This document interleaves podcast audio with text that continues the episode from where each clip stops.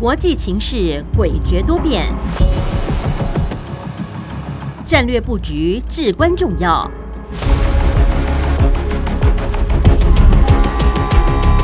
关心台海局势发展，请听汉声电台《国际战略风云录》。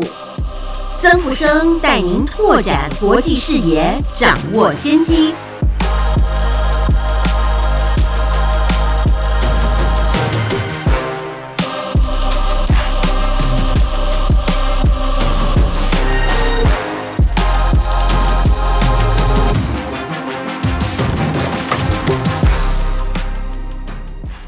是曾富生，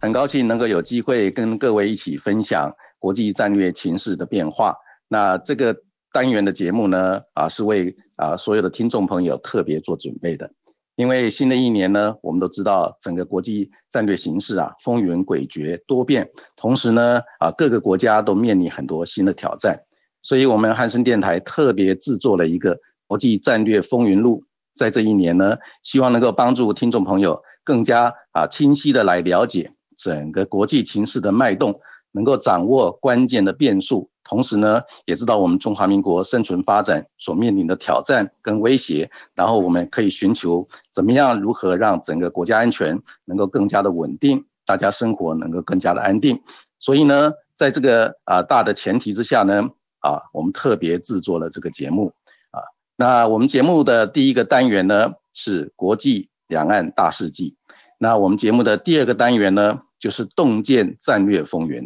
啊。在这个节目里面呢，我们希望啊，在每个礼拜一下午的六点二十到七点钟呢，能够跟听众朋友分享整个啊这这一周重大的国际安全形势，同时呢，也更深入的来剖析啊重要的国际战略形势的一些课题，还有大家关心的议题啊，希望听众朋友能。啊，喜欢！如果大家有什么啊指教的意见呢，也希望能够啊留言给我们，让我们能够让这个节目做得更精进啊，更完美啊，呈现出来，来跟大家来共同分享。进入我们节目的第一个单元，也就是国际两岸大事记。国际两岸大事记。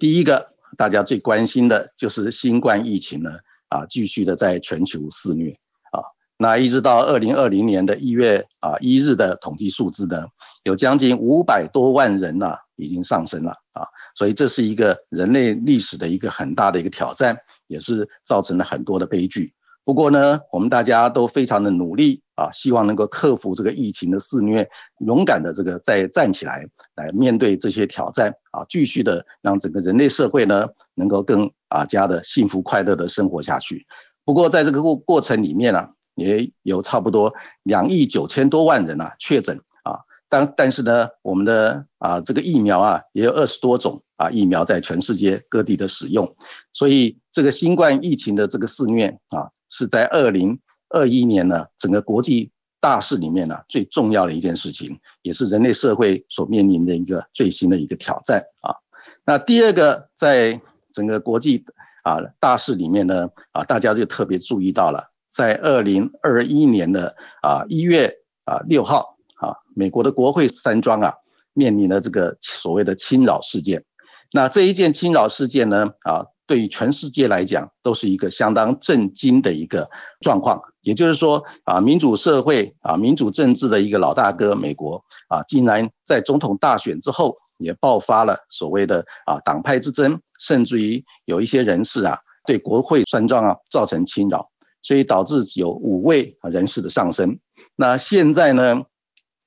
在美国呢，针对这个议题呢，也进行所谓国会的一些啊攻防的作战啊。另外呢，啊，还有这个在法院呢，也进行了很多这个审判的过程，起诉跟审判的过程。所以，美国国会山庄侵扰事件后续的发展，很可能会影响到美国整个民主政治的结构，还有美国社会政治跟社会安定的一个啊状况。那这个迹象呢，从二零二一年啊爆发这种国会侵扰事件，一直延续到啊今年啊开始呢，也都有相当的一个发酵的作用啊。这个是全世界都必须要关注的一个新的课题，也是人类社会啊民主政治发展的一个新的挑战啊。这个是第二件在二零二一年所发生的国际的大事。在二零二一年啊，发生第三件啊这个国际重大的事情，就是美国的这个啊美军呐，他已经撤出了阿富汗。那美军撤出阿富汗呢，啊造成的一个影响啊，我相信大家都非常的了解，也就是在八月三十一号，美国全全数的撤出阿富汗。不过在这之前呢，发生了很多啊所谓悲剧的事件啊。透过这个全世界的电视的啊画面、网络的画面呢，大家都看到，在美国撤军阿富汗的过程里面，有相当多混乱的一个局面，也让这个世界各国对于美军如何来处理这些事件啊，他们的能量啊啊产生了一些质疑。不过呢，在这个过程里面呢，啊，拜登政府也处理的相当得宜，所以这个影响啊也慢慢的淡化。更重要的是，美军撤出阿富汗之后啊啊，当当然。它的战略重心就会转到印太地区，那美军的整个战略重心转到印太地区，当然它主要的针对的的一个对象啊，就是中共、中国大陆。所以在这个结构里面呢，未来美军在整个印太地区的战略布局，以中共为指向的一个印太地区战略布局呢，会如何发展，也是我们在二零二零年啊必须要啊特别关心的一个课题。在第四件。这个国际啊重大的事件里面呢，啊，在二零二一年发生的就是美中之间的一个战略竞逐啊啊明显的加剧啊，美中之间战略竞逐明显的加剧啊，凸显出来的包括啊原来的关税战，然后科技战，甚至于有关市场金融的一些啊这个角力的现象呢，也是层出不穷。更重要的是，在这个过程里面呢，双方的领导人啊。曾经有过三度的啊通话，尤其是在十一月啊十六日，拜登跟习近平呢啊啊进行了非常长的一个视讯的峰会。在这个视讯峰会里面呢，双方之间也针对于啊这种所谓竞争对抗的一个趋势啊啊，觉得说如果失控的话。可能会造成美中之间局部的冲突，导致于整个全世界的都受到伤害、受到影响。所以呢，美中之间在这一次的拜习峰会里面达成了一个管控竞争、啊设立护栏，同时呢避免军事冲突的一个共识。所以在这个共识之下呢，让美中之间的一个战略竞逐啊，从相当的激烈，可能会啊转向一个比较和缓的一个迹象。但是这个和缓的迹象。由于美国对于中共之间的一个所谓科技战的一个啊着力啊，仍然没有任何松手的迹象，所以呢，美中之间的一个战略竞逐，从二零二一年的一个激烈化，到二零二二年是否会和缓，仍然是存有相当大的变数。这是我们值得关心的第三、第四件，在这个二零二一年重大的国际事件。另外呢？在二零二一年重大的国际事件里面呢，啊，我觉得尤其是在欧洲啊这个部分，那欧洲呢发生了一个几件重大的事情。第一件就是英国正式的脱欧。那英国脱脱欧以后呢，它脱离了欧盟，它准备呢要发展所谓叫 Global Britain，就全球化的一个英国啊。所以呢，这种全球化的英国的一个构想呢，啊，逐步的展现出来，就是第一个跟美国强化合作。第二个呢，跟澳大利亚的一个强化合作，希望在印太地区，英国要扮演更重要的角色啊，这是第一个部分。第二个部分呢，就是德国的啊，这个总理梅克尔总理呢啊，正式的退休，所以德国整个政局呢会有新的一个结构的改变。然后呢，德国跟俄罗斯之间所谓的啊北溪二号的天然气管线啊，已经正式的开通。这个开通呢，会导致德国啊高度的依赖。啊，这个俄罗斯的一个天然气的供应啊，是否会影响到俄罗斯跟欧盟、德国的关系呢？我们可以密切的观察。更重要的是，在二零二一年呢，啊，俄罗斯跟乌克兰之间的一个边界的冲突啊，啊，有剑拔弩张、越来越扩大的一个迹象。当然，这个在二零二一年，俄罗斯跟乌克兰之间的边界冲冲突呢，在国内有部分的人士认为说啊，在欧洲。有俄罗斯跟乌克兰的边界冲突，那在台海有两岸之间的一个啊军事的紧张态势，会不会形成一个共伴的效应啊？这个是从二零二一年整个国际战略形势啊发展到二零二二年，也就是今年啊，是不是会扩大或者是缩小？那也值得我们大家来密切的观察。那至于呢，另外啊，有关于这个在二零二一年发生的一些重大的国际啊战略事件里面，我们也发现呢啊，在缅甸、在查德、非洲的马利，还有非洲的几内亚啊等等国家呢，也发生了所谓的军事政变啊，原来的政府呢被推翻啊，新的政府军事政府成立啊等等的一个迹象。另外，在中东地区呢，战火并没有停歇。虽然美国呢准备从中东地区撤出来啊撤军，或者是减缓在中东地区的存在和影响力，但是呢，中东地区一个程度上仍然是战火不断。不过呢，好消息就是啊，以色列的总理在这个啊去年的年底呢访问了阿拉伯联合大公国啊，双方之间曾经在去年的六月呢设立互设的一个大使馆。所以，让中东地区的以色列人跟阿拉伯人之间的一个冲突呢，得到了一个缓冲的一个结果。但是呢，在二零二一年的年末呢，啊，伊朗跟以色列之间的一个啊这个矛盾呢，似乎有扩大的迹象。然后，伊朗如果继续的在发展核子武器的话呢，可能会让以色列跟美国会联手啊，跟伊朗之间会产生一些对抗性的一些做法。那这个迹象呢，从二零二一年开始。的一个发展，呃，延续到二零二二年呢，那也值得我们密切的关注啊。再来就是在二零二一年啊，重大的一个国际战略事件里面，值得我们关注的就是美国跟英国还有澳大利亚成立了啊所谓的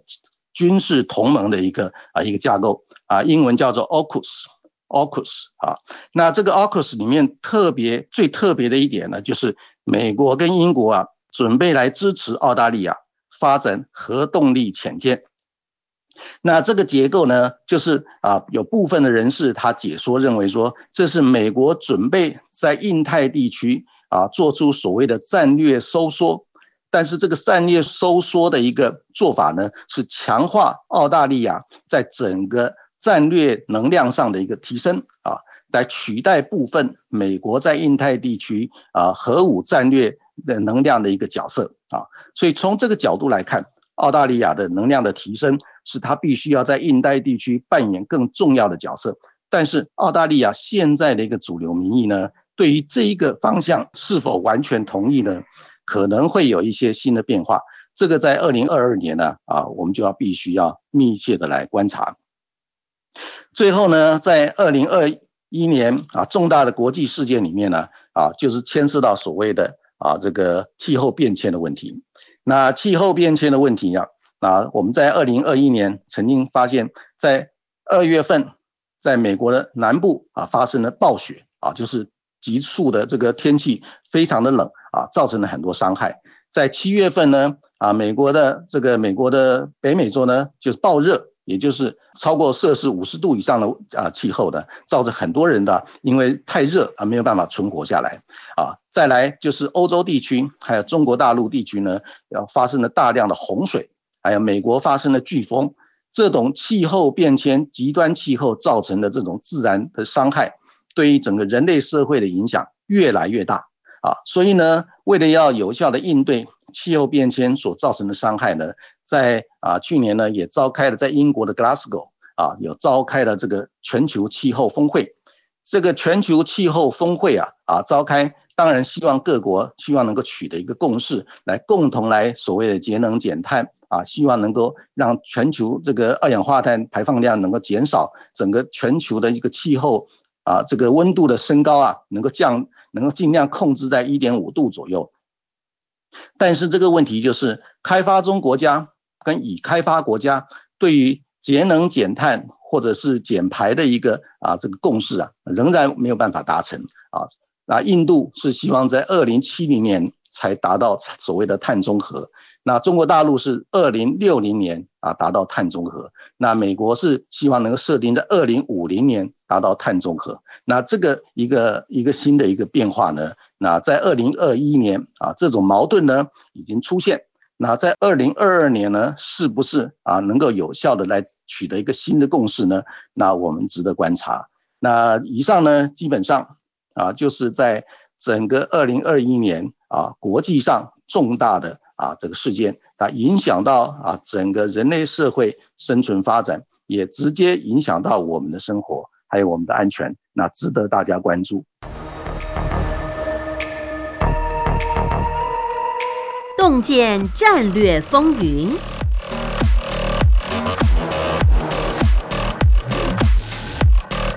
欢迎回到国际战略风云录。那我们现在进行第二单元“洞见战略风云”。这所谓的“洞见战略风云”，就是啊，希望能够透过啊这个我的一个观察分析呢，让听众朋友能够针对于大家关心的重大的国际战略议题呢。能够有一些新的看法或者一个新的思考的角度啊。那第一个啊，第一部分呢，就是在有关于啊这个二零二零年呢，整个国际战略风云啊这个风险还有一些机会啊。那首先呢，当然我们还是要面对的就是啊这个疫情肆虐的一个挑战啊。我们都很清楚的知道，在人类社会啊这个发展的过程里面呢，常常先有瘟疫。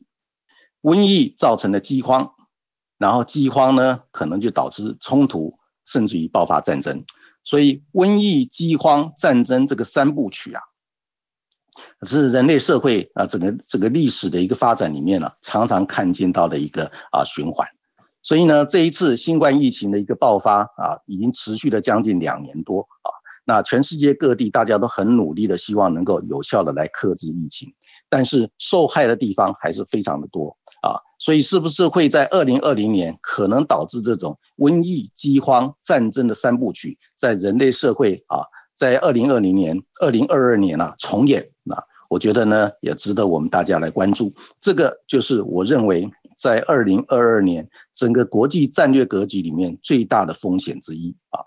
那第二个啊，最大第二个风险呢，就是有人会问说啊，俄罗斯跟乌克兰的边界冲突。会不会真的引爆美俄之间的战争？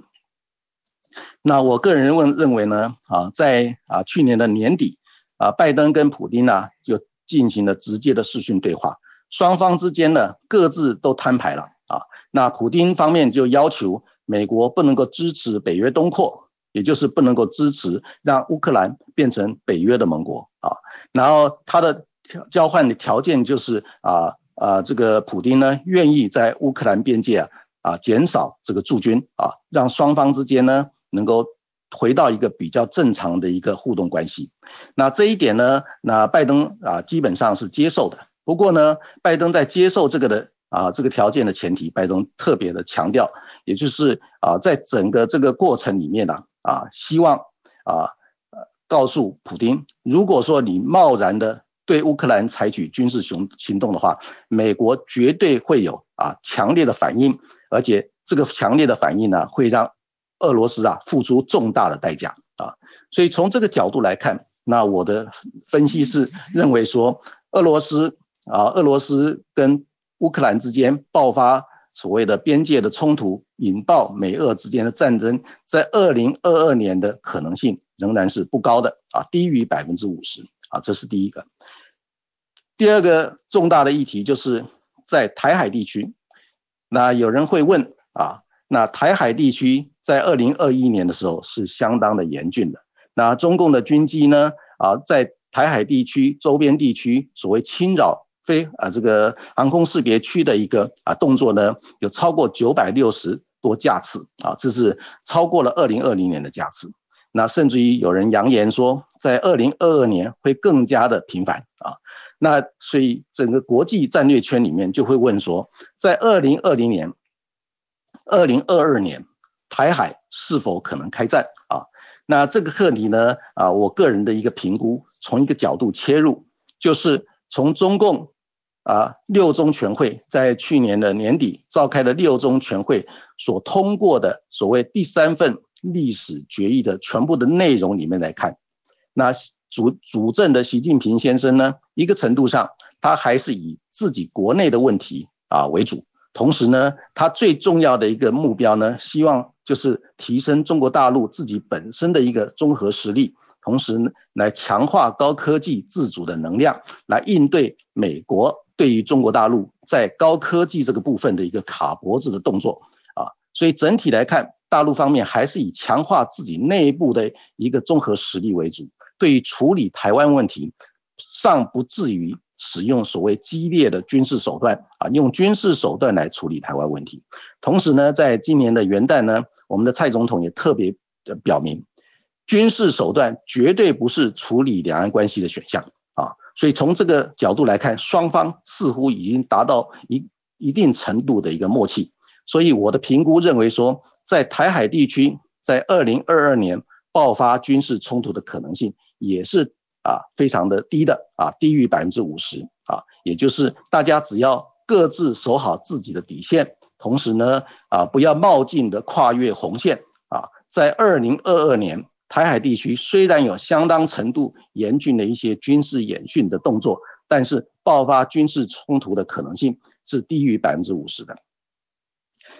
另外再看，在整个啊朝鲜半岛地区。那最近大家都很清楚的啊，知道现在美国跟南韩呢已经规划准备在朝鲜半岛地区呢啊发展一个叫做中战宣言的一个签署的一个动作。那中战宣言签署的动在动作呢，代表是南北韩之间的战争啊啊正式的结束啊。但是呢，北韩金正恩他特别的表示。如果美国没有取消对于北韩的经济制裁，以及美国没有改变对北韩所谓有敌意的一个政策，那北韩是不会进入一个协商谈判啊，签署中南北韩中战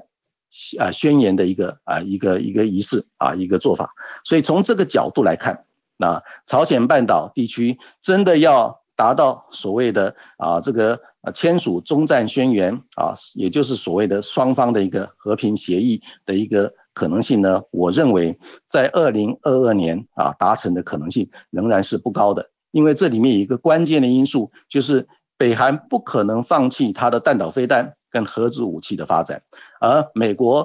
主流民意、美国的主要的政治人物，还有他的国家战略、国家安全战略圈的人士呢？他们也是认为说啊，必须要要求北韩放弃发展核武啊，美国才可能取消对北韩的制裁。所以双方之间仍然是僵持不下的啊。所以在这个大的结构里面，南美、南北韩还有美国，甚至于包括中国大陆，要共同来达成所谓签署啊南北韩中战协议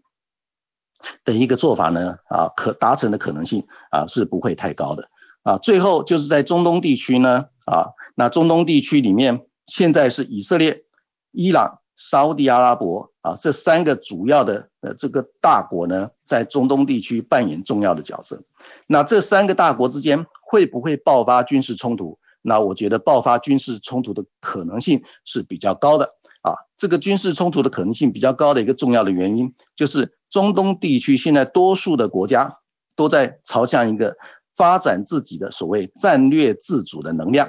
这个战略自主的能量的一个成长，主要的原因就是因为美国已经从中东地区呢啊，慢慢的撤出它原来所介入的程度跟强度，而中东地区呢啊，现在中国大陆跟俄罗斯介入中东地区的事务呢，反而慢慢的要超过美国的强度啊，所以在这个新的一个大国竞争的格局里面啊，各个主要的国家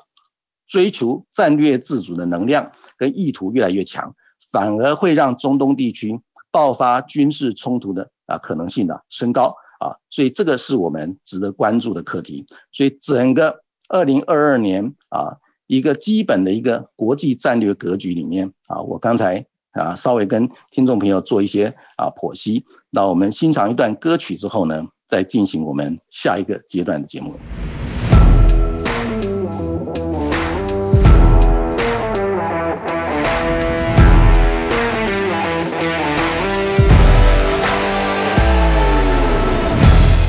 欢迎回到汉声电台国际战略风云录啊！那在今天的节目里面，我相信听众朋友对于整个二零二一年啊曾经发生过的一些重要的国际大事呢，有基本的一些了解。那这些过程里面，当然会以它的影响也会延续到二零二二年。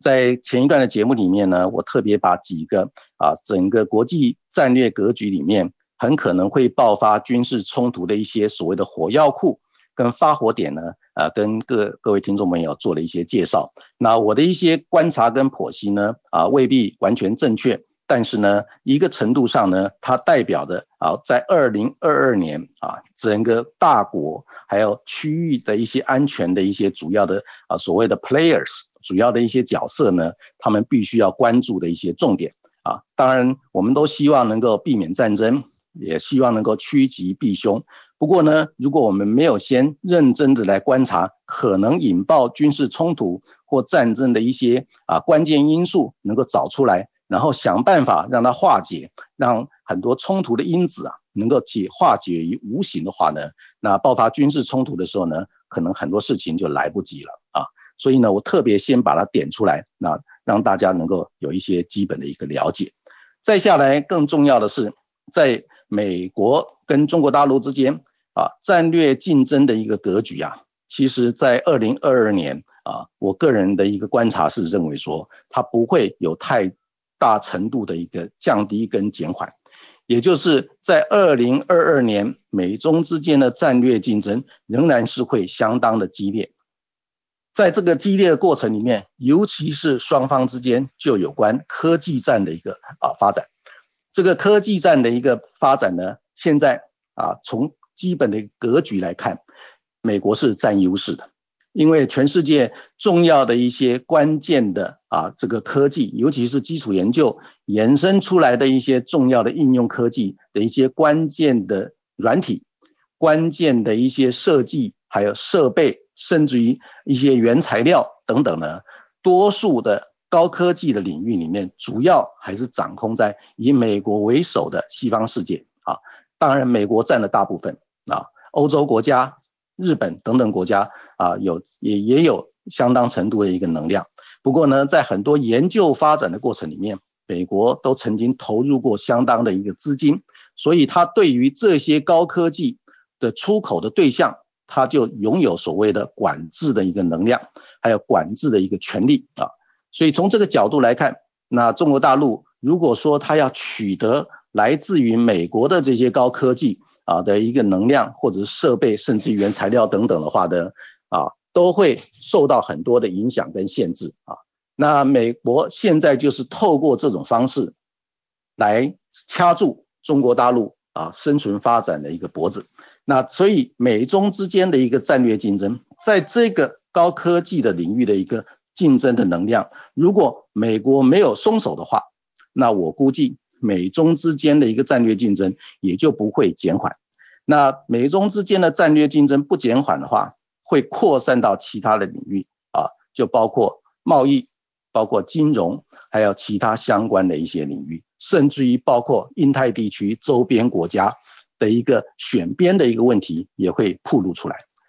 那印太地区啊，周边国家选边，他们原来主要的国家在经贸上是比较亲中国大陆。在安全上比较靠美国啊，这个他们能够左右逢源的这个好日子啊，啊，基本上已经过得差不多了啊。当美中之间战略竞逐激烈化的话，多数的印太地区的国家，包括日本、包括南韩、澳大利亚、东协的国家等等，都会面临选边的一个战略犹豫跟难题。那这一个现象呢，也同时发生在我们中华民国的身上啊。那我们中华民国现阶段。在面对于美中之间战略竞逐啊激烈化的一个过程里面，那我们如何来调整？如何来啊很很有智慧的来选择我们的国家的一个战略位置了？那这一点呢，是我们必须要深思熟虑的，尤其是对于我们整个国家安全战略团队呢，是一个非常非常重要的一个功课，也是他们的挑战。那我的观察是认为说啊，当然在去年的十一月。拜登跟习近平呢，曾经进行啊所谓的啊这个视讯峰会，在这个视讯峰会里面，双方达成了所谓管理竞争、设置护栏、避免冲突的一个基本的共识啊。虽然看起来美中之间的一个战略竞逐，因为有这个共识啊，似乎和缓下来啊。不过从最近发展一些迹象，拜登政府对于中国大陆在科技、高科技管制的这个领域没有任何松手的迹象，甚至于在有关金融市场，也就是中国大陆到美国啊上市的这些公司啊，美国也正祭出了更严厉的一个审核的措施。这些审核措施如果中国大陆没有通过的话呢，很多的这些公司现在估计有两百五十家上市公司呢，就必须要啊下市，也就是啊不能够在美国上市。这是双方之间在金融这个领域脱钩的一个很重要的一个动作啊，会不会真的发生啊？在二零二二年，也就是今年，我们就可以见真章。如果这些东西全部引爆的话，那我个人啊观察认为说，美中之间的一个战略竞争，它长期化的态势呢，就更加的明显。那我们中华民国就要有相对的啊应应的策略。所以呢，在整个这个过程里面呢，我个人啊研究认为，在台海地区现阶段啊，双方之间在军事上的对峙啊是相当的严峻的啊。但是呢，爆发军事冲突的可能性，我评估是不会太高啊。所以大家要注意，但是也不用太紧张。有部分人士认为说，在二零二七年就可能会爆发军事冲突。但是呢，那一个程度上呢，我觉得这有一点过度夸大的一个说法啊。我们要非常注意共军的一个动态，但是呢，啊，爆发军事冲突的可能性呢，我们就要必须要评估整个中国大陆决策阶层他如何来看待美中战略竞争，如何来看待台湾我们中华民国跟美国之间的一个互动关系的程度跟变化啊。所以呢，整个结构里面。美中台三边的关系呢，也就会越来越怎么样？越来越复杂。在这个复杂的过程里面，那我觉得我们啊，蔡总统呢，在今年的元旦